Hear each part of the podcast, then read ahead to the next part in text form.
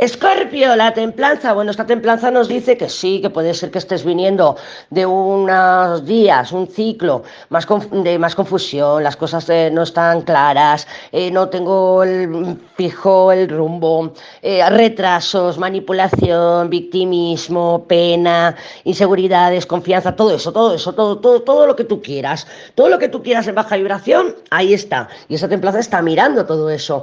Pero yo creo que esta semana tienes la oportunidad de dar un poquito de espacio, de tiempo a las cosas para que se vayan manifestando. Esta semana que está terminando, bueno, esto te lo estoy grabando un domingo, no, pero mm, la otra semana sí que nos salía muchísimo la templanza. ¿Por qué? Pues porque es una energía que nos están diciendo, pues eso precisamente, ¿no? Avanza cuando sea el momento, espera cuando tengas que esperar.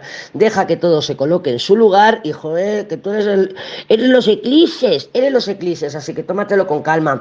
Es una energía de sanación, tienes la capacidad durante estos próximos días de sanar, de perdonar, de avanzar, pero mm, no te quedes enganchada o anclada o anclado en esas inseguridades, en esa desconfianza. No generes más desconfianza a otros, no intenta ir con la verdad, por lo menos la verdad verdadera, no tu verdad, que ya sabemos que verdades hay muchas, dependiendo de, la perspectiva. Pero esta templanza me dice a mí que tienes la capacidad de sanar, de generar nuevos vínculos o de, o de reparar vínculos ya existentes.